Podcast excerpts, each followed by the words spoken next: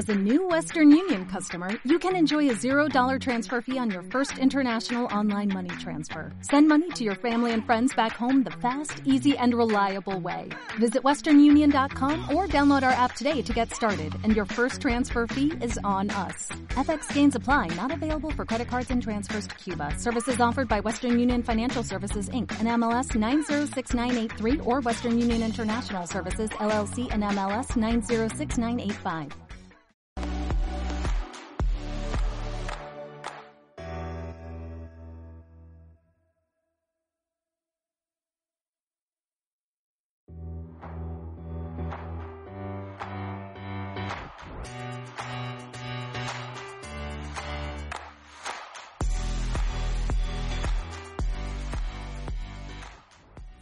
¿Qué tal? Buenas tardes, ¿cómo estáis? ¿Qué tal Héctor, Flapsy? Eh, ¿Cómo vais? La calidad de este programa es inversamente proporcional a la puntualidad marina, por supuesto. Lo bueno se hace esperar. ¿No os enseñaban eso? ¿No enseñaban eso de pequeños? Lo bueno se hace esperar. No, yo no voy a entrar aquí a la hora. Uy, estoy como muy bajita hoy, ¿no? Estoy como aquí hundida, ¿no? Un poco. Me siento bajita aquí. Ahora, ahora sí. Uy, ahora mejor, ahora mejor. ¿Qué tal? ¿Cómo estáis, agencia Tecrismola? Eh, ¿Qué tal? ¿Cómo lleváis ese miércoles? Por cierto, hoy me tengo que ir más o menos prontito. Un día estoy yo siete días sin sol, Crismola. Eh, apúntate a la cola, ¿eh? Que aquí en Madrid yo creo que llevo un mes. Un mes viendo llover, haciendo malo. Para eso me vine desde León. O sea, yo me vine desde León diciendo, vaya tiempazo hace en Madrid, aquí no saben lo que es el frío. Y llevo como 20 días que de verdad me deprimo. O sea, eh, tengo que poner, eh, tengo que encender la luz por la mañana cuando me pongo a teletrabajar porque literalmente es que no hay luz. Hasta el coño de la lluvia, estamos, efectivamente, hasta el coño de la lluvia. Katsano dice, sois unos exagerados, que no se puede aguantar esto. No se puede aguantar, es que es deprimente, todo el día gris, todo el día oscuro, todo el día parece que es de noche, todo el día hay una luz de mierda. Si mi perro, que es muy pesado, no quiere ni salir por la mañana, se queda en el sofá en plan, mira, o sea, que no sé si es de día o es de noche, es terrorífico. Me falta vitamina D, a mí también, Grimola, a mí también me falta vitamina D. En este programa todo es quejarse, pues claro que sí, porque también os digo una cosa, es que está el patio como para no quejarse. De hecho, íbamos a hablar con Juan Torres de la subida de los precios, que tú ves el informativo y dices, madre mía, yo no sé si bajarme aquí al Mercadona y comprarme 50 bricks de leche. Una cosa os voy a decir, yo he comprado leche de avena en el supermercado de abajo de casa y estaba todo perfecto, ¿eh? Eh, claro, es que hay algunos que son muy exquisitos, pero yo creo que si buscas encuentras. Eh, pero es verdad que ves las noticias y dices, joder, eh, ¿cómo no va a ser todo quejarse? Píote desde el gym marina y dices, ¿qué haces ahí? It's Luis, ¿quién te ha engañado para irte al gym? Porque no has aprendido nada de este programa. No hay que ir. no has aprendido nada de este programa, It's Luis, no es broma. Haces bien en ir. Eh, menos mal que alguien va. Yo me siento bien cuando el resto de la gente va al gimnasio porque siento como que pago el gimnasio para que otra persona disfrute de las instalaciones eh, que yo no utilizo, ¿no? claro, cuando deje de haber cerveza, cundirá el pánico. Pues ojo que Claro, estoy leyendo noticias que tú ya no sabes cuál es verdad y cuál es mentira. ¿Quién ha ganado, por cierto? En esta... ¿Quién ha ganado? En esta... Antes de menos cuarto, nunca, ¿eh? Nunca. O sea, es que, de verdad, a las 8, pues nadie vota a las 8, claro. ¿Quién va a votar a las 8? Es que sois lo, sois lo peor. Eh, os iba a decir que justo he visto una noticia de marcas que alertan sobre que se les acaba, o sea, quiero decir, con que puede ser que no lleguen sus productos a los supermercados durante estos días. Y ojo, porque creo que estaba por ahí Heineken y otra marca de cerveza, no recuerdo cuál. O sea que, ojito, ya no está solo Danone. De hecho, hoy Gallo, Pastas Gallo, ha dicho que, que como siguiera la situación del transporte así, estaba la cosa jodida. Mamen, eh, muchas gracias por esa renovación, creo que es, Mamen, muchísimas gracias. Eh, estáis diciendo, eh, Turiano, no me jodas. A ver, os voy a decir, eh, cinco meses ya, Mamen, cinco meses llevamos. Eh, cinco meses llevamos ya con este programa. Madre mía, muchísimas gracias por esa suscri. Por cierto, os recuerdo que os suscribáis, que podéis utilizar eh, el Amazon Prime para suscribiros y os sale gratis. Y por supuesto que vengáis aquí con ganas de decir de qué os queréis quejar hoy, de qué estáis hasta el coño hoy. Y una de esas cosas, no me fío mucho de los moderadores. No, yo no creo en los moderadores. Eh, no, eh, aquí todos y todas somos moderadores. Eh, bueno, quiero comentar varias cosas. Para empezar, que hoy me voy a tener que ir más prontito, no pasa nada porque luego vienen los chicos al descubierto a hablar de extrema derecha, así que entretenimiento no os va a faltar, no os va a faltar compañía mientras cenáis, pero es que tengo un show en el que actúo yo hoy en el Teatro del Barrio en Madrid que se llama El Gulag, eh, gran nombre hoy en día para, para ponerle a un show, El Gulag, eh, y entonces pues actúo allí como a las diez y cuarto, diez y media creo que empieza, así que tendré que cerrar un poquito pronto esto. Eh, los moderadores somos junto a Marida lo mejor de este canal. De hecho, sí. De hecho, sí. Eh, son, son lo mejor del todo. Eh, yo estoy hasta el coño de las dominadas y los marchitos, machitos, claro, que acaparan máquinas. uf, es que, ¿sabes qué pasa? Que es que, claro, yo... el gimnasio es una cosa que me trae muy malos recuerdos. Entonces yo, es que pienso en el gimnasio y es que se me, se me eriza el pelo. O sea, es como que se, te lo juro, ¿eh? Eh, se me ponen los pelos de punta, pero no me extraña. O sea, es que el gimnasio es un lugar eh, bastante hostil realmente, si lo piensas. Estás ahí todo el rato para ir a una máquina, tienes que pasar como una persona rara porque dices, ah, la máquina está ocupada. Voy a ponerme la de al lado a esperar, a hacer tiempo, volver a pasar. Ahora además, el tema de limpiar las máquinas, desinfectar, o sea, me parece un sitio mm, terrible, pero bueno, it's Luis, yo qué sé. Mejor eso que otras cosas, ¿sabes? Eh, y eh, entre los eh, bolsos y el gimnasio, empiezo a pensar que eres una facha infiltrada. No, no, que yo al gimnasio no voy. Si yo precisamente lo pago para la gente que, que quiere ir al gimnasio y que ese es su hobby, pueda disfrutar unas buenas instalaciones. Llevo años pagando el gimnasio sin ir, pero porque llevo años pagando el gimnasio sin ir pensando, joder, es que igual algún día, porque sabéis que hay gente que le ocurre esto que de repente tú le conocías y no le gustaba eh, ni hacer educación física, no aguantaba ni un minuto corriendo y de repente un día le ves por Instagram y resulta que se ha hecho culturista. Entonces yo digo, ¿y si yo un día me levanto y tengo una revelación y digo, uff, me apetece muchísimo estar de lunes a viernes del gimnasio y no estoy apuntada? Porque claro, es que encima el gimnasio, claro, el que pago yo aquí en Madrid es como eh, medio público, con lo cual hay como lista de espera y todo. Entonces siempre digo, joder, no voy a perder la plaza por si acaso. ¿Sabes? Porque está muy bien, es barato para lo que es y estuve dos años de lista... No, dos años no, pero año y pico de lista de espera sí que me tiré, ¿eh? No voy a renunciar a eso porque no me apetezca ir al gimnasio. ¿Quién, os creéis que soy? Hombre, por favor, hombre, hombre. No, no, de eso nada. Em, están las maquinillas de los viejos en el parque. Sí, yo de hecho el FBI me canso. Digo, joder, qué ganas, siendo mayor, que, que, una de las mejores cosas de hacerte mayor es que ya te la suda, en plan, ya dices, engordo, engordo, adelgazo, adelgazo, eh, me puedo poner lo que me dé la gana y ya nadie me va a mirar eh, por mi físico, nadie me va a juzgar como antes. Es lo único bueno que tiene hacerse mayor, eso y que no trabajas, claro, las dos cosas. Bueno, eh, voy a hacer un repaso rápido porque hoy tenemos, eh, lo que os digo, programa intenso y rapidito, se viene eh, de colaborador Sergio Pascual. Vamos a hablar un poco de la eh, actualidad en Latinoamérica, porque hay novedades, hay novedades. Em, parece que va a haber un nuevo gobierno en Colombia después de las elecciones. Parece que hay un giro a la izquierda en Latinoamérica entre estas elecciones de Colombia y las de Chile que ganó Boric. Entonces vamos a hablar un poco con él de cómo está el panorama internacional en América Latina, qué papel puede ocupar América Latina próximamente y luego viene Juan Torres para hablar de eh, ¿Qué podemos hacer para controlar esta subida de precios que nos está hundiendo la vida? O sea, porque yo he visto para ir este fin de semana em, a Pamplona, me quiero ir, bueno, Pamplona, Navarra, por ahí, y eh, estaba la gasolina a uno... Hostia, no me acuerdo, pero como a 1,90 o algo así.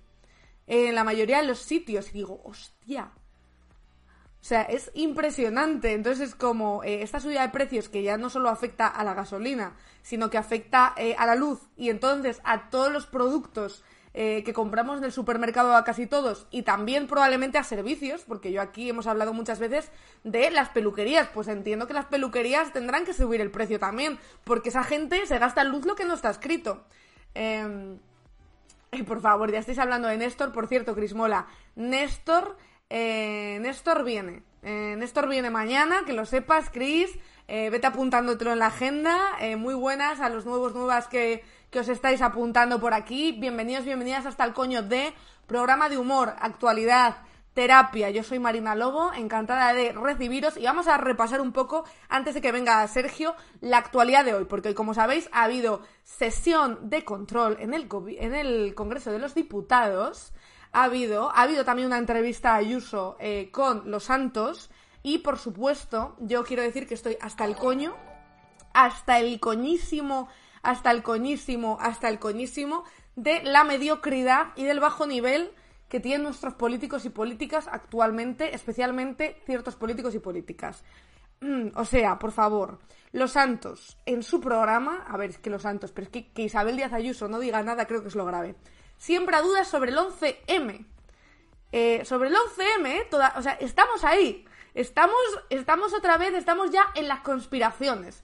Ya hemos pasado de eh, sembrar dudas sobre el COVID, mascarillas, vacunas, no sé, la calima y ahora ya, ahora ya estamos aquí. Ahora ya nos hemos cansado de las conspiraciones nuevas. ¿Por qué no revisamos las conspiraciones antiguas? O sea, esto es impresionante. Em, ¿Qué ha pasado? ¿Qué ha ocurrido? ¿Qué ha dicho? Eh, ¿Qué han dicho los santos hoy y e Isabel Díaz Ayuso? cuenta la noticia de, de público, em, bueno, que Mónica García y Carolina Alonso, que de hecho yo lo he visto por eso, porque he visto un tuit de Mónica García en el que Mónica García eh, decía básicamente esto, que es que los Santos hablando en directo de pruebas falsas durante el 11M y Ayuso sin abrir la boca no es digno de una presidenta eh, tan solo dos semanas después del aniversario además del 11M.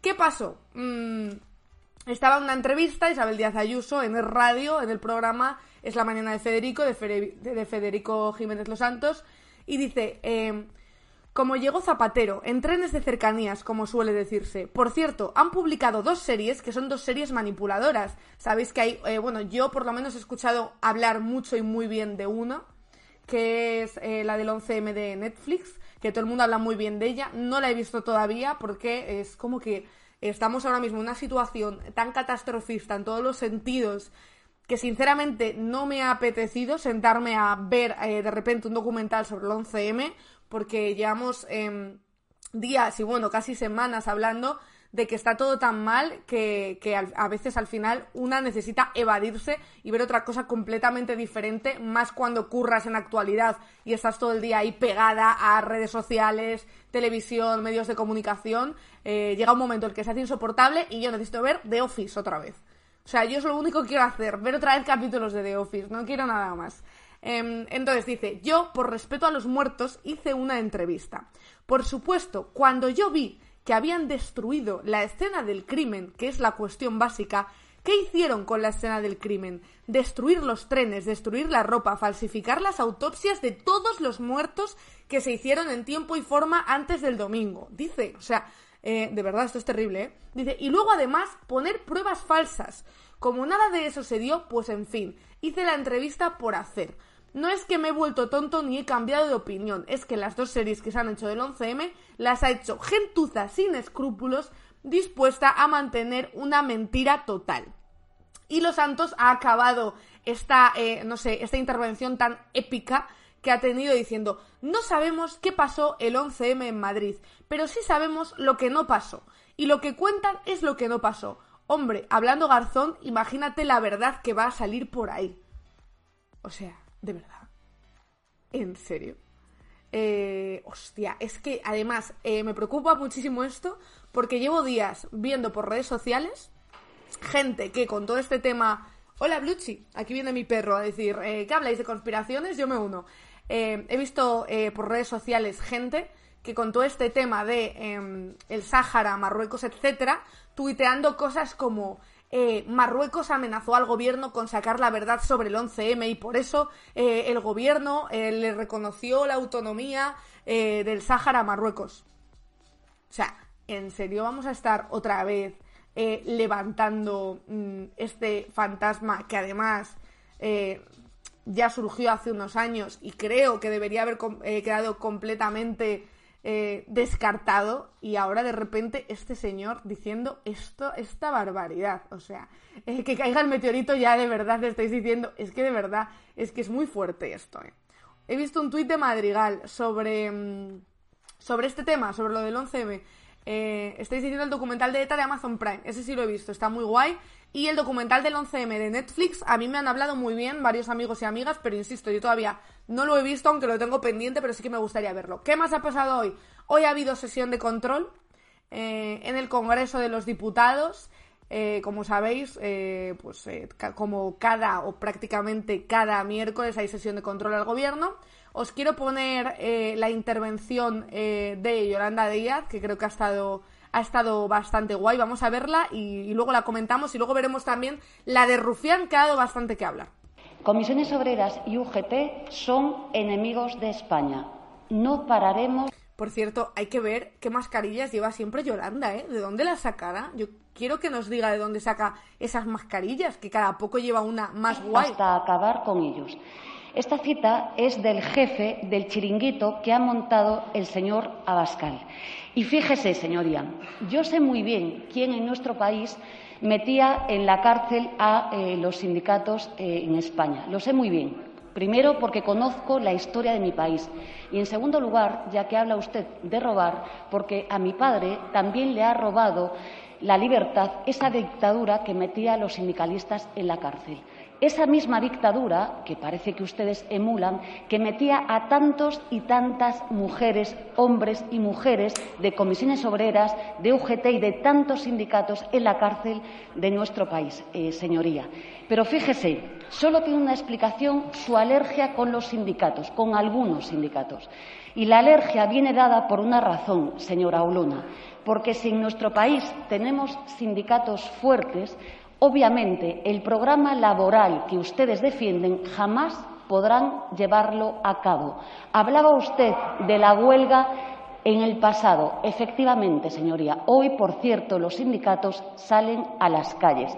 Pero fíjese, ese programa electoral que dice que quiere reducir las indemnizaciones por despido, que quiere restringir la huelga, que quiere un contrato basura para los jóvenes, que quiere reducir las pensiones públicas, que quiere acabar con la negociación colectiva, con sindicatos fuertes no podrán jamás llevarlo adelante. Pero fíjese, hay una medida de su programa que usted sí puede cumplir, y es que dicen que quieren acabar con la financiación pública de los partidos políticos.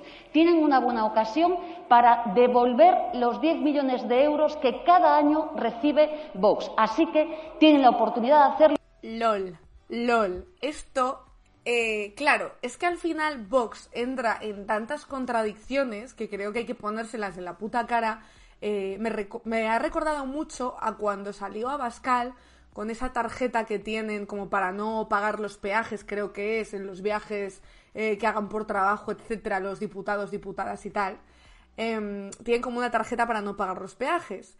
Y eh, salió a Bascal, em, a la Tril, a decir, ¿por qué señores de Podemos y tal tienen esta tarjeta con la que no pagan los peajes, devuélvanla, eh, no sé qué, eh, están estafando a los españoles y eh, creo que salió, es que no recuerdo si fue, si estaba todavía Pablo Iglesias, pero fue una persona, fue un diputado, diputada de Unidas Podemos, quien le, dije, no, le dijo, no, la pregunta es ¿por qué la tiene usted? Porque nosotros nos la retiramos cuando, cuando entramos en el Congreso. Que como la pregunta es ¿por qué la tienes tú? ¿Por qué la tienes tú? Porque nosotros nos la quitamos y no hicimos más ruido. Ahora tú, ¿por qué tienes esa tarjeta? Eh, me parece muy interesante varias cosas que dice Yolanda. En primer lugar, todo esto de, no, Vox muy bien que defiende el quitar la financiación para los partidos políticos, porque evidentemente a ellos les interesa mucho más que la defiendan eh, intereses privados y empresas privadas, eh, como a ellos. Y eh, por otro lado, Vox ataca, la extrema derecha en general suele atacar mucho a los sindicatos, porque sabe que si hay unos sindicatos fuertes, como dice Yolanda, hay muchas cosas que eh, la política de extrema derecha no puede llevar a cabo o em, que las empresas eh, que defienden a esa extrema derecha no van a poder llevar a cabo. Y aquí hemos hablado en alguna ocasión ya de que en España, tristemente, los sindicatos em, se han visto debilitados, sobre todo en los últimos años, pero que en otros países como Francia, por ejemplo, es que no me acuerdo cuál era el dato, me acuerdo que hicimos como un reportaje en contexto que decía algo así como que eh, un porcentaje altísimo de trabajadores, creo que era como en torno al 75% de los trabajadores franceses estaban eh, dentro de algún sindicato. si realmente los sindicatos en España tuvieran un poder así, tuvieran un poder de ese tamaño, probablemente se podrían sacar adelante eh, muchas más medidas que beneficiaran a los trabajadores, las empresas estarían mucho más controladas y pues se podrían hacer muchas más cosas, entre otras cosas en la reforma laboral que ya comentamos aquí, que mm, se quedó un poco a medio camino eh, y por eso la extrema derecha quiere acabar con los sindicatos, no es por otra cosa. Cuando la extrema derecha dice, no, esos chiringuitos que tenéis, las autonomías, y luego de repente cuando eh, saca no sé cuántos escaños en Castilla y León, lo único que pide es sillas, sillas, sillas, y además consejerías, casi más para figurar que para otra cosa, al final lo que está pidiendo es esos supuestos chiringuitos de los que ellos hablan continuamente y que ellos no hacen más que criticar. Entonces yo creo que Yolanda hace una muy buena oposición eh, realmente a la extrema derecha, porque creo que primero, no entra en sus marcos de discusión, eh, siempre se lo lleva a su terreno, lo hace muy tranquila, muy pausada, poniendo ejemplos, eh, como ha sido en esta intervención el caso de su padre, em, que, llevan a la gente a su terreno y que hacen a la gente que, em, que, entre un poco en su historia eh, y además pone a Vox frente a sus contradicciones, que es eh, que eso es muy guay eh, y que yo creo que eso es lo que siempre triunfa. Y sabe Yolanda cuando hace este tipo de intervenciones, además, que se van a hacer muy virales. Porque mm, al final, como habéis dicho por aquí mientras estaba hablando Yolanda, es un zasca tras zasca tras zasca. Y eso, por ejemplo, en Twitter, ella sabe que lo va a petar muchísimo. Em, estáis diciendo, se han encargado de demonizar a los sindicatos. Exactamente. Eh, o sea, ellos no dicen, no, estos sindicatos tienen que acabar. No, ellos realmente con lo que quieren acabar es con los sindicatos. ¿Para qué? Pues para que los trabajadores no tengan fuerza para negociar eh, por sus propios intereses, que no puedan tener voz eh, dentro de las empresas, que estén un poco a merced de lo que los empresarios decidan y de que la extrema de lo que la extrema derecha aliada también con los grandes poderes económicos y con las grandes empresas decidan. Em, pero es que para que, claro, para que sirvan, eh, lo que hay que hacer realmente es eh, darles fuerza em, y renovar los sindicatos, dar fuerza a los sindicatos para que puedan resurgir. Bienvenido a la familia, eh, la de 19, 1982. Muchísimas gracias por esa suscri con Prime. Muy bien hecho, esa suscri con Prime, a tope. por cierto, ayer sabéis que hicimos sorteo eh, un día de estos pondré otra vez el, contador a cero y cuando lleguemos a los suscriptores que ponga haremos otro siguiente sorteo que ya sabéis que estoy por ahí eh, escribiendo, a editoriales de gente que ha venido aquí a presentar sus libros, bueno, hablar de los libros y de otras muchas cosas, de política, de actualidad, etcétera, para ver si nos pueden dar libros para sortear, que recuerdo que ha venido pues Fonsi Loaiza con el libro Florentino Pérez, Cristina Fallarás, eh, Miquel Ramos ha venido también, así que a ver si nos dan unos cuantos y podemos empezar a sortearlos entre los suscriptores. Eh, os voy a poner ahora la intervención de Rufián eh, en el Congreso hoy, que ha dado mucho que hablar porque ha criticado eh, o ha, intentado criticar un poco por dónde está yendo la izquierda y ha ganado detractores y, y, también hay otra mucha gente que elogia a Gabriel Rufián diciendo qué valor tiene de hacer autocrítica pero hay otra parte que está diciendo, ojo, eh, este discurso igual no favorece a la izquierda, igual solo echa más leña al fuego en este momento que estamos viviendo actualmente en la política española. Así que em, os voy a poner el vídeo de Rufián y a la vuelta vamos a estar con Sergio Pascual, que os recuerdo que vamos a hablar de Latinoamérica, bueno, y de otras muchas cosas, seguro, porque seguro que también tiene mucho que opinar sobre las políticas que se están llevando a cabo actualmente en el gobierno, porque sabéis que él estuvo también eh, dentro de Podemos. Así que nada, os pongo el vídeo y ya a la vuelta a la vuelta estamos con Sergio. ¿Quién es Gabriel Boric? ¿Saben por qué pasa todo esto? Primero, porque a la izquierda no nos entiende nadie. No nos sabemos explicar. Segundo, porque hablamos de temas que no le interesan a nadie.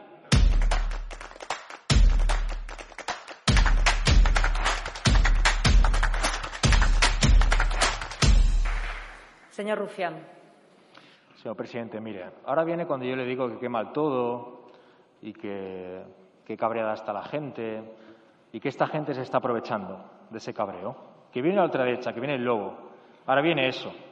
Pero no están hartos. Me, refiero a toda la bancada de la izquierda. Me refiero, interpelo a cualquier señoría de izquierdas. ¿No están hartos, hartas de decir que vienen a otra derecha? ¿No están hartos, hartas de decir que viene alguien como Abascal, que no ha trabajado en su vida y que semana a semana vota en contra de los intereses de la clase trabajadora y que en cambio se pasea por manifestaciones de la clase trabajadora? ¿No están hartos? ¿Saben por qué pasa todo esto?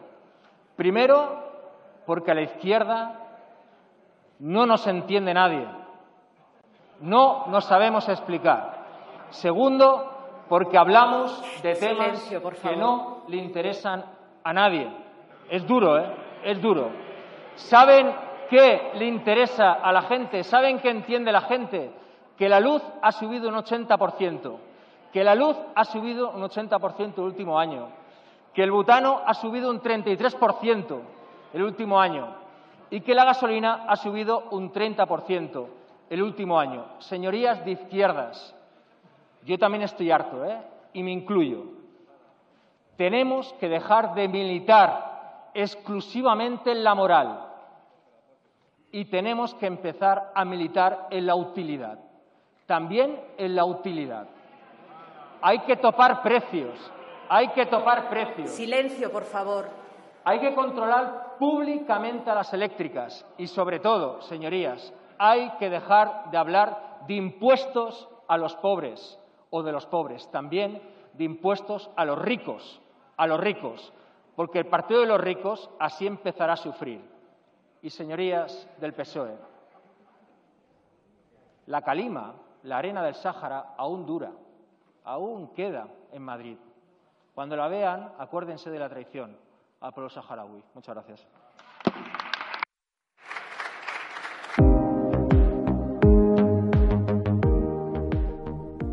Sergio Pascual está con nosotras ya. Muchísimas gracias, Sergio, por recibirnos. Gracias a vosotras siempre. Oye, eh, estábamos hablando al principio del programa de ese posible giro, un poco por lo que vemos aquí, o por lo menos por lo que nos llega a España, de, de la poca información que llega de Latinoamérica, ¿no? En la política latinoamericana. Vimos la victoria de Boric, ahora vemos la victoria de Petro en Colombia. ¿Existe ese giro realmente? Creo que sí, creo que estamos, digamos, como en una segunda ola de gobiernos progresistas en América Latina. Todos recordaremos, ¿no? La ola que, o si no lo recordamos, lo, podemos hacer algo de memoria, ¿no? La ola que vino con Rafael Correa, con Evo Morales, con los Kirchner en Argentina, ¿no? A principios de los años 2000. Luego regresaron gobiernos de, de derecha en muchos de estos países. Ahora están de vuelta algunos eh, seguidores de, de, aquellos mandatarios en estos mismos países y países que nunca se incorporaron a aquella primera ola, como es México, como es Chile y ahora probablemente Colombia, mm. eh, se están incorporando y además con mucha fuerza, no están haciéndolo de una forma eh, cualquiera, lo están haciendo con mucha fuerza. ¿Y por qué han llegado con esa fuerza? ¿Cuál es la clave? ¿Crees que hay algo que podamos extrapolar a España, por ejemplo? Bueno, yo creo que en el caso de México, Colombia y Chile, la clave es que han sido alumnos ejemplares de, del neoliberalismo. Y, lo que ha sucedido después de 20, 30 años acumulado de neoliberalismo es un empobrecimiento brutal de las condiciones de vida de la gente eh, y una distancia social también eh, cada vez más amplia, ¿no? La, la, desigualdad en Chile, en Colombia y en México ha sido realmente importante, ¿no? Nosotros hacemos encuestas allá habitualmente y nos encontramos con que entre el 50 y el 70% de la gente en estos países no le alcanzaba para pagar lo básico, para pagar la luz, para pagar el transporte, etcétera, ¿no? Ese hartazgo eh, explosió, explosionó cuando, cuando la pandemia hizo que la gente que llegaba con lo justo dejara de llegar. Claro. Ya, ya, ni siquiera llegabas con lo justo, ¿no? Mm. Y ahí es cuando la gente salió a la calle y dijo, hasta aquí hemos llegado. Sí, de hecho yo me acuerdo porque es verdad que aquí, eh, no sé por qué, igual tú tienes una respuesta, de repente eh, todo el mundo, por ejemplo, con Boric, con la candidatura de Boric, estaba eh, emocionadísima, ¿no? Lo estábamos viviendo como, como si, yo qué sé, como si fuesen unas elecciones súper cercanas, ¿no? Eh, como si fueran, no aquí, pero sí igual en un país vecino. No sé por qué tuvo ese efecto aquí en España, si fueron también los propios medios de comunicación los que lo propiciaron o qué ocurrió, pero dio un poco esa sensación. Yo creo que es que la, izquierda intelectual española y en general el mundo progresista en, en España tiene muchos vínculos con, con emocionales con la Chile de Allende, ¿no? Todos sabemos quién es Salvador Allende, todos sabemos que le dieron un golpe de Estado criminal y genocida a manos de, Augusto Pinochet. Además sucedió más o menos al mismo tiempo en el que se moría, moría Franco acá en la cama, ¿no? Y, por lo tanto, de alguna manera, estábamos vinculados emocionalmente con el futuro de ese país, ¿no? Y cuando por fin han conseguido que un gobierno progresista llegue de nuevo a, la moneda, ¿no? Al, que es el nombre de la Moncloa de allí, pues eh, todos nos hemos alegrado casi en retrospectiva, ¿no? Y, y por ese vínculo emocional que teníamos con Chile. Sí, de hecho es que comentabas antes que habían sido alumnos muy ejemplares del neoliberalismo durante mucho tiempo y yo recuerdo aquí de haber leído un análisis en contexto de eh, medidas que proponía Boric, ¿no? Durante su candidatura y era algo así como reducir la jornada laboral a eh, 40 y no sé cuántas horas y era como, ostras, ¿en serio? O sea, eh, que realmente impactaba de decir, ah, pero que están aquí, como que no éramos conscientes realmente de, de dónde venían. Claro, es, es realmente brutal, ¿no? durante 40 años se privatizó la sanidad pública, se privatizó gran parte de la educación superior o se puso a costes eh, insoportables. El transporte tampoco, también, también está privatizado en una parte importante. Es curioso y siempre lo cuento que la única parte de la salud y de las pensiones que no se privatizó, ¿sabes cuál fue? La de los militares, ¿no? O sea, esto era bueno para todo el mundo, pero para los militares que gobernábamos no era bueno, ¿no? Ahí había que mantener la, la salud y, y, las pensiones privadas, perdón, públicas, ¿no? Claro. Eh, y ese proceso empobreció a la gente. Eh, ¿cómo, las, ¿Cómo lo solucionaron cuando la gente se empobrecía? Con deudas, ¿no? tarjetas de crédito, pequeñas deudas, hasta que ya la gente ni siquiera pudo pagar las deudas, ¿no? Y ahí fue cuando realmente explotó todo durante el, año 2019 y sobre todo el 2020 con la pandemia. ¿Y mm, tú crees que podemos aprender algo en, España, en la izquierda española, de, esa emoción que causó Boric, más allá de que evidentemente no venimos del mismo sitio y no estamos en el mismo contexto, más que nada porque ahora hay un gobierno de coalición eh, progresista, más o menos progresista? Eh, pero podemos aprender algo porque es que eh, es cierto que todo el mundo está diciendo, bueno, es que en España parece que vamos al contrario, ¿no? Parece que el giro es más hacia la derecha que hacia la izquierda. Completamente de acuerdo. Yo creo que deberíamos aprender algo. ¿Por qué? Porque cuando la gente sale a la calle después de no una semana o dos de subida de los combustibles, sino un año en el mm. que la subida del precio de la electricidad se ha desbocado y además todo el mundo sabe que básicamente las eléctricas están llenando los bolsillos con unos ingresos que no le corresponden. Iberdrola, por poner un ejemplo, tiene los pantanos, digamos, que construyó, construyeron nuestros abuelos en España, ¿no? Y con esos pantanos produce energía a un coste más o menos de entre 30 y 40 euros el megavatio hora. La, vende esa energía a 500 o 600 euros el megavatio hora, ¿no? Es, básicamente un robo a mano armada, ¿no? Cuando la gente sabe eso y, y ve cómo cada mes tiene que pagar esa factura de la luz, o si yo tengo una panadería, soy un autónomo y tengo una panadería, no me llega para pagar el coste de, lo que cuesta encender los hornos y tengo que subir el precio de la luz, cuando eso sucede se van acumulando malestares y llega un momento en el que la gente estalla, ¿no? Y lo que estamos viviendo en estos días en España es el producto de ese estallido. A mí lo que me sorprende es que el presidente del gobierno nos diga, bueno, espérense ustedes a dejar el 29, a ver si el 29 se me ocurre alguna idea brillante para responderles, ¿no? Mientras que otros países ya están dando respuestas. Sí, de hecho ahora se, ahora le están entrando las prisas de repente, ahora es cuando ha adelantado eh, esa reunión con los transportistas a mañana porque está viendo que esto se le va de las manos, claro. Claro, y ahora es demasiado tarde. Claro. demasiado tarde, ¿no? Ahora esos 500 millones de euros que a lo mejor hace dos semanas hubieran servido, ¿no? Para paliar el descontento, para mitigar el, de la desazón, ahora ya es demasiado tarde, ¿no? Y además eh, lo hace después de haber fracasado en una gira por Europa en la que no ha conseguido nada. Sí. Pero para mí lo peor no es que se reúna mal y pronto y arrastra con los transportistas. Lo peor es que se reunió antes que con los transportistas, con las grandes empresas del sector eléctrico, mm. y básicamente se reunió para decirles que tranquilo muchachos, que no vamos a subir los impuestos. Me parece realmente eh, poco serio por parte de un gobierno que se dice progresista aparecer mm, reuniéndote con los magnates de la electricidad en este país, ¿no? que también les podemos llamar magnates, ¿no? a, la, a esa plutocracia eh, que, de, la electricidad y básicamente te reúnes para, para tranquilizarlos en lugar de para decirles os toca amarraros el cinturón a vosotros esta vez. Sí, y mm, te iba a preguntar también, hablando de todo este estallido y también eh, de este un poco nuevo orden geopolítico que se intuye, ¿tú crees que Latinoamérica o al menos algunos países de Latinoamérica se van a ver reforzados también por este contexto? Hemos visto, por ejemplo, que las relaciones de Venezuela con Estados Unidos han dado un vuelco increíble. De hecho, la imagen de Venezuela ya ha cambiado a día de hoy, por ejemplo. Hay, hay una cosa que se, de la que se habla mucho en América Latina, ¿no? Y es que el, para ellos los problemas vienen cuando Estados Unidos está pendiente de ellos. O algo así, algo así como si el ojo de Mordor te mira, tienes un problema en este momento, entre comillas, esto del ojo de Mordor está mirando a Europa, ¿no? Está mirando qué pasa en Ucrania, qué pasa con los rusos, ¿no? Su viejo enemigo histórico, los rusos, ¿no?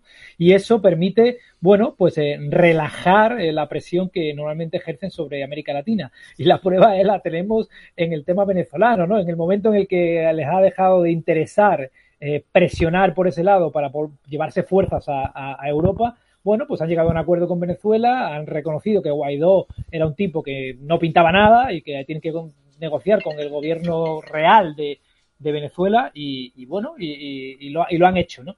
Del mismo modo, creo que las circunstancias que se están viviendo ahora en Colombia, que es un país al que mira mucho Estados Unidos, en el que puede ganar eh, por primera vez en la historia republicana de Colombia un progresista, se deben probablemente a que Estados Unidos está, entre comillas, distraído con otras cosas. Si no, probablemente la situación sería más complicada. Claro, en Colombia estamos viendo también revuelo estos días, ¿no? Porque, eh, bueno, eh, por ejemplo, leímos, creo que fue ayer cuando leí esto de que el registrador nacional del Estado Civil de Colombia, Alexander Vega, ha anunciado que solicitará al Consejo Nacional Electoral un recuento voto a voto de todas las mesas de, de los comicios. O sea que realmente se ha puesto en duda y, de hecho, Em, desde la formación de izquierdas temían que se manipularan los resultados en su contra. ¿Cómo está ahora mismo esa situación? Bueno, se ha retractado, ha tenido que, retractarse porque en realidad todo el mundo sabía que si se producía ese recuento voto a voto, en la práctica lo que iban a hacer era robarse los, votos. ¿eh? ¿No? Colombia mm. es un sistema que yo le, yo le digo que hacen poesía con el fraude, ¿no? Jamás en, mi vida, y he visto muchos sistemas electorales, he visto un sistema en el que el fraude esté tan instalado a todos los niveles como, como en Colombia, ¿no? Tiene una apariencia de, legitimidad perfecta, pero luego subterráneamente los fraudes se, bueno, se, suceden uno tras otro, ¿no? En esta última elección eh, se ha demostrado ya, esto ya se ha demostrado por los jueces que han seguido el escrutinio, que al pacto histórico a Gustavo Petro le habían robado 600.000 votos, nada más y nada menos en la jornada en la jornada electoral, ¿no?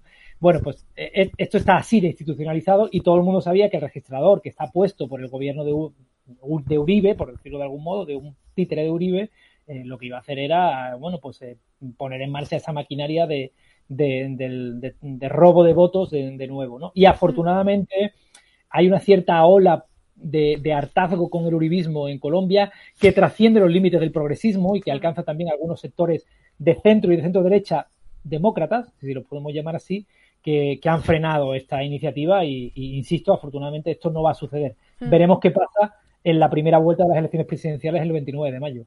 ¿Crees que es ya el fin de esa era que inició Bolsonaro, por ejemplo?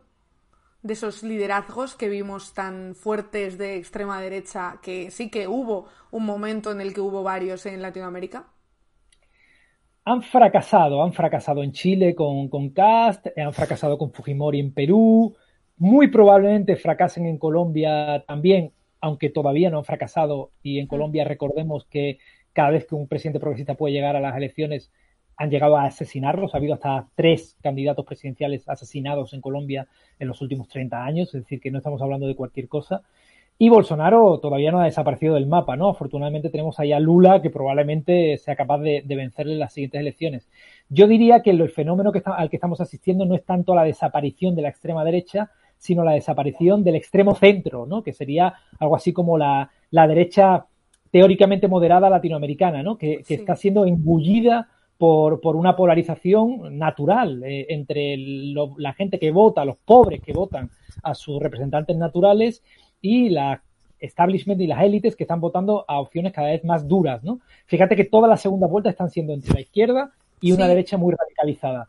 Veremos a ver si en algún momento esa derecha radicalizada no consigue hacerse con el poder de nuevo como lo consiguió en Brasil, pero va a haber vaticina una pugna en, en la próxima década entre esa, esos dos modelos antagonistas, radicalmente opuestos, y en el que no descarto que en algún país eh, la, extrema derecha sí que vuelva a poder hacerse con el poder. De hecho, antes cuando has mencionado a Cast, es verdad que las semanas previas a esas elecciones en Chile estaba muy igualado. Había encuestas que daban por ganador a Cast y otras a Boric. Claro, porque eh, pensemos que eh, la pequeña clase media de estos países, pero sobre todo, todo el aparato mediático se vuelca a intentar que ganen estas opciones de, extrema derecha, porque son sus, son sus opciones, más allá de que sean de extrema derecha o no. Para ellos, quien no puede ganar es aquellos que amenazan la rentabilidad de sus excedentes económicos, ¿no? Y por lo tanto no puede ganar la izquierda, no puede ganar alguien que ponga unos impuestos razonables o que ponga una sanidad pública universal o una educación pública universal, ¿no? Para ellos eso es anatema, ¿no? Para eh, lo, lo, óptimo o lo único importante es conseguir seguir monetarizando los derechos de los demás. Y en ese contexto apoyan a quien toque. Y si toca apoyar a alguien que ha dado un golpe de Estado, como sucedió en Bolivia hace no tanto, eh, tuvimos a Yanin Áñez, que básicamente dio un golpe de Estado y la derecha mediática lo, la apoyó sin ningún tipo de rubor y sin ningún tipo de problema, como la apoyó Estados Unidos, volviendo a hablar de, del tema norteamericano. Este es el gran problema, ¿no? Que los medios de comunicación en América Latina están, eh, no son democráticos, básicamente, no hay pluralidad de medios y no hay posibilidad de que la gente, bueno, pues pueda asistir a esto, a un debate eh, amplio democrático entre distintas opciones. Eh, en los medios de comunicación eso no se da, solo se puede dar en las redes sociales. Hmm. Y mm, sobre Perú también entra en riesgo un poco la, poca estabilidad que ha llegado a haber en estos últimos tiempos, porque ganó Pedro Castillo. Recordemos que también además se hizo muy, muy popular porque tenía una imagen ahí con el sombrero, como la, el tema de la revolución de los lapiceros, que eh, sí que se hizo en su día, fue muy sonado, pero parece que, vamos, que lo van a destituir o lo quieren destituir. Me temo que sí, que en esto tiene razón. El lunes tiene, será un, lo, que, lo que comúnmente conocemos como un impeachment, ¿no? Un juicio político a, a, Pedro Castillo. Es probable que no consigan tumbarlo en este juicio político porque necesitan dos tercios del Congreso y no tienen esos dos tercios del Congreso. Pero lo que sí es cierto es que no le están dejando gobernar desde que asumió la presidencia en julio de, este año pasado, no ha conseguido tomar ni, una sola iniciativa sin que sea boicoteada por un Congreso.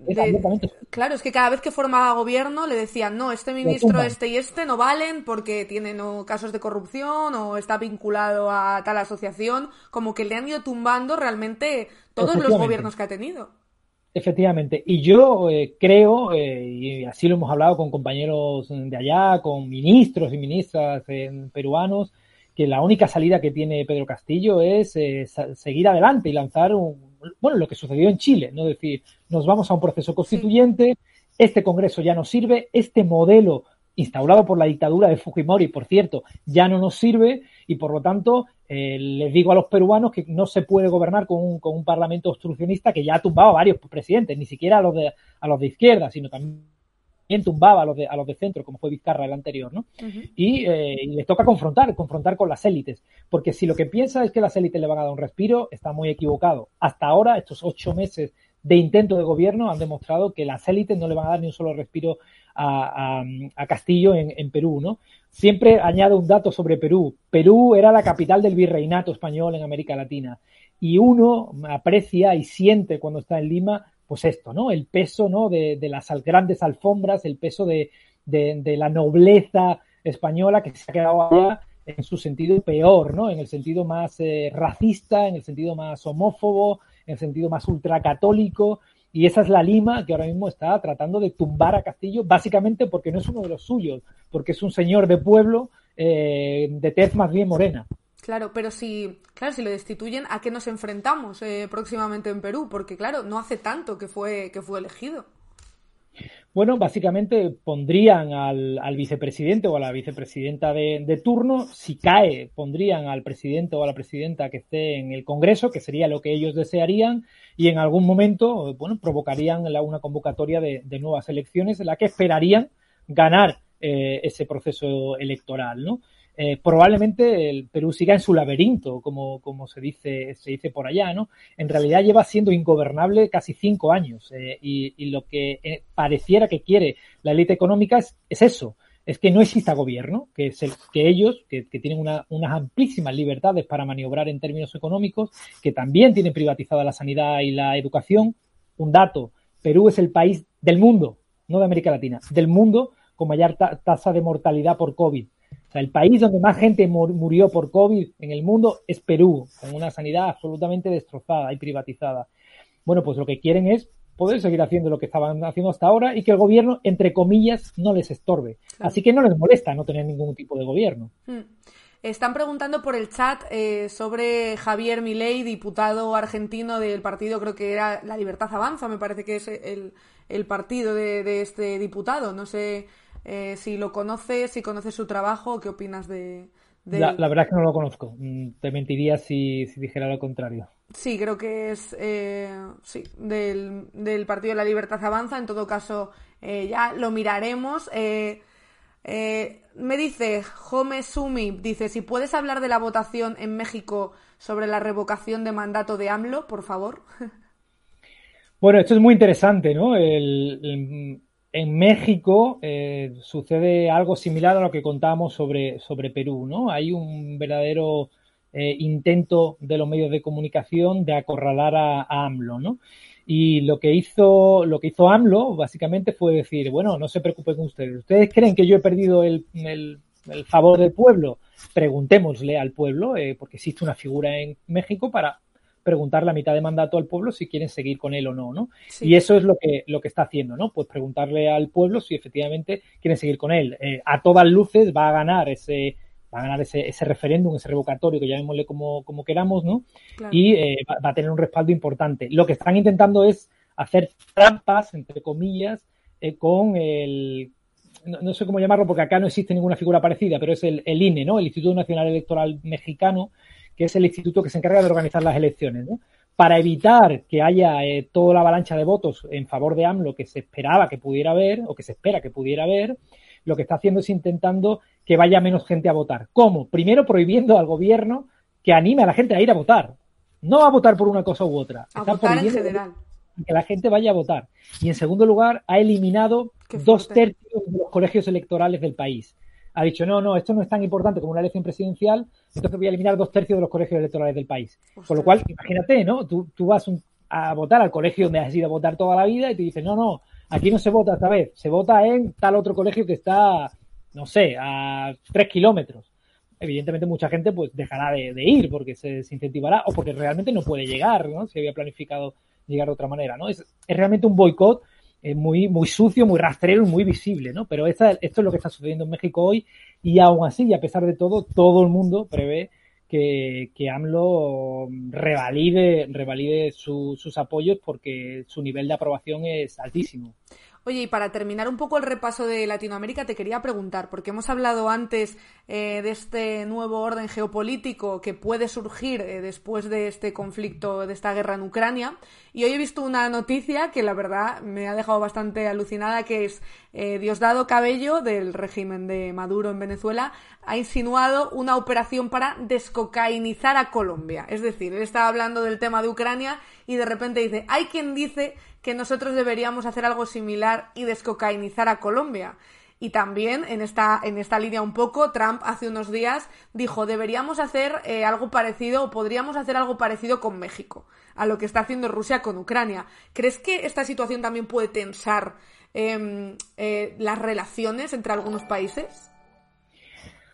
Bueno, en, realidad la tensión entre Colombia y Venezuela viene siendo alta desde, desde hace muchos años, ¿no? Mm. Eh, las fronteras están cerradas, ¿no? Imaginemos lo que supone que Francia y España tuvieran la, o Portugal y España tuviéramos las fronteras cerradas, pues son fronteras larguísimas, inmensas y con muchas afinidades familiares, están cerradas desde, desde hace años, ¿no? y, y, la, y hay muchísima tensión, ¿no? Lo que sí que se prevé es que eh, un gobierno de, Gustavo Petro probablemente sea un gobierno más respetuoso con eh, la independencia de, su país, del país vecino. Eh, porque el gobierno de Duque, el gobierno uribista, ha sido injerencista, ¿no? fue el lugar desde el que se lanzó el intento de, tumbar a, Maduro por la frontera, ¿no? Cuando, cuando, lo vimos todos, ¿no? Los camiones que intentaban entrar, se bloquearon, toda esa historia, ¿no? Aquello se lanzó desde Colombia, ¿no? Y lo que reclamaba Venezuela es, bueno, déjenme a mí ustedes que tengan mis problemas con Estados Unidos, pero no se metan, ¿no? Que somos países vecinos, ¿no? Parece que con un nuevo gobierno de Gustavo Petro habría una política de no injerencia, que es, si ustedes tienen ese gobierno, arréglense ustedes para cambiarlo, eh, que nosotros bastante tenemos con nuestros problemas acá en Colombia, en lugar de, digamos, estar jugando al risk con, los países vecinos. Mm. Y antes de que te vayas, me ha parecido muy interesante, la verdad, todo el repaso que hemos hecho por Latinoamérica. Espero que vengas más veces a, contarnos cosas, porque es verdad que, sobre todo últimamente, estamos además tan pendientes del tema Ucrania y Rusia, que parece que es lo único que ocurre en política internacional en el mundo. Así que si vienes a menudo a, contarnos un poco qué está pasando, fenomenal. Cuando quieras, no hay problema. Me hacéis fijo por ahí y yo claro. Pero sí que te quería preguntar, porque tú es verdad que estuviste en Podemos. Eh, formaste parte de Podemos. Quería saber cómo estás viendo tú ese gobierno de coalición y las decisiones que están tomando y también si alguna vez has pensado, uff, menos mal que ya no estoy ahí.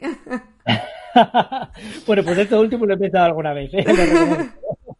lo, reconozco. Pero fíjate, yo, yo creo que el, en, realidad para cambiar las cosas hay que gobernar, ese es el primer punto y, esto hay que reconocerlo. Y cuando uno quiere cambiar algo, pues le toca mancharse las manos. Esta es una realidad. Ahora bien, eh, claro, eh, cuando estás en un gobierno que no diriges y que dirige el Partido Socialista, pues te estás comiendo permanentemente una contradicción detrás de otra, ¿no? La última es este tema del Sáhara, ¿no? Que para la izquierda emocional y sentimentalmente es intragable, ¿no? Es mm. absolutamente intragable. Yo lo que creo es que el, lado de, Podemos, del gobierno, eh, lo ha hecho en alguna ocasión, pero debe hacerlo incluso con más fuerza eh, debe levantar la voz y plantarse ante algunas cuestiones en las, con las que no está de acuerdo. Y si no está de acuerdo y no está en el acuerdo de gobierno, señores, hay que llevarlo al Congreso. Y en el Congreso busquen ustedes otros socios. Y si el Partido Socialista busca otros socios y ese socio es el Partido Popular, como probablemente haga, bueno, pues al menos que se retraten ahí, ¿no? Eh, yo no soy amigo de los que dicen hay que salir del gobierno. Yo pienso que lo que hay que hacer es que el Partido Socialista se retrate, ¿no? Porque el Partido Socialista aparece como el adalid del progresismo en España y cuando le toca gobernar ya vemos que, no lo es en absoluto. Hmm. Nuestra tarea aquí es llevarlo tan lejos como podamos en, el ámbito de los avances progresistas y se han conseguido cosas, se ha conseguido la reforma laboral, tumbar la reforma laboral del Partido Popular, se ha conseguido la subida del salario mínimo interprofesional, pero quedan otras cosas en las que no estamos consiguiendo empujarles y ahí hay que señalar las contradicciones del Partido Socialista. Sí. Oye, pues muy de acuerdo, Sergio. Muchísimas gracias por tu sinceridad. Eh, y ya te digo, te esperamos cualquier otra semana, cuando quieras. Avisadme y por aquí ando. Vale, genial. Un placer, Sergio. Hasta luego. Un abrazo, chao, un, abrazo. Adiós. Bueno, ahí tenéis a Sergio Pascual. Yo creo que ha estado bastante guay la entrevista. Creo que hemos hecho un repaso por todo lo que está ocurriendo en diferentes países de Latinoamérica, de cómo está cambiando también el, panorama en Latinoamérica, todo lo que está ocurriendo a nivel internacional entre eh, Ucrania y Rusia. Ha sido muy interesante. la verdad es que yo llevaba tiempo eh, queriendo que viniera alguien a hablarnos sobre Latinoamérica y los diferentes procesos que están teniendo lugar allí, porque creo que llevamos semanas también muy interesantes, pues hombre, eh, con Boric, con Colombia, con Pedro Castillo, que no fue hace tanto tampoco, em, y sí, y me ha, me ha gustado mucho, espero que venga más, yo creo que sí, yo creo que puede venir cada cierto tiempo a contarnos qué está ocurriendo, de qué no nos estamos enterando em, y si nos puede servir de algo también o puede servir de aprendizaje para la izquierda de aquí, pues oye, bienvenido sea. Y agradezco mucho la sinceridad que ha tenido también con todo el tema de, de Unidas Podemos, porque yo creo que alguien que ha estado dentro de Podemos y ve ahora lo que tiene encima de pensar, uff, Madre mía, eh, de la que me he librado. Oye, tengo por ahí ya a Juan Torres esperando, que os recuerdo que vamos a hablar de qué cara está la vida, qué caros están los precios, qué podemos hacer para que bajen los precios, qué puede hacer el gobierno, eh, hacia dónde vamos, cuáles pueden ser las consecuencias de esa inflación. Así que como acabamos de hablar eh, justo con Sergio Pascual, os voy a poner un vídeo sobre Boric, esa, el presidente chileno que ha causado tanta expectación en la izquierda española. Os pongo un vídeo suyo y ya mismo a la vuelta, a la vuelta estamos con Juan Torres. Ahí os lo dejo. ¿Quién es Gabriel Boric? De la revolución estudiantil a reabrir las grandes alamedas. Gabriel Boric, en 2006, fue una de las caras visibles